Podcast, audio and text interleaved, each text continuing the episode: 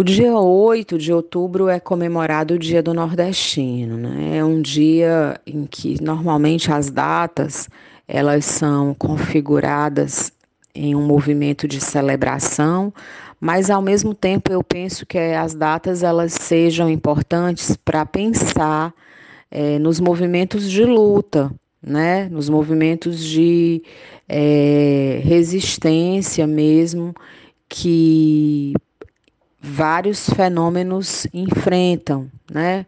Então, quando a gente pensa no Dia do Nordeste, é um momento para pensar é, que aspectos, né, que questões o Nordeste sempre enfrentou é, como uma região que sempre esteve ali na, nessa relação com as re, outras regiões do país, né, é, de enfrentamento, inclusive, para desfazer inúmeros estigmas que nos assolam enquanto nordestinos, né?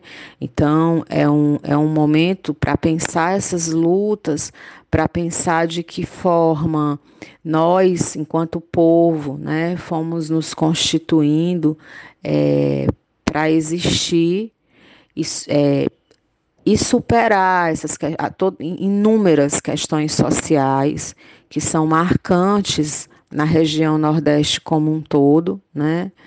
É, e questões essas, muitas vezes, que nos, nos reduzem a isso, como retirantes, como pessoas que são assoladas é, pela fome.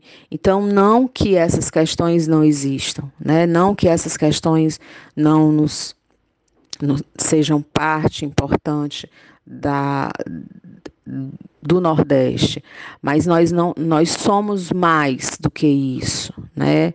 É, a gente tem outras histórias para contar e para a gente contar essas histórias a gente precisa contá-las a partir de inúmeros aspectos da cultura e as manifestações culturais é uma dessas formas da gente dizer um pouco sobre nós, né? E de desconstruir esses estigmas que são construídos historicamente sobre o povo nordestino.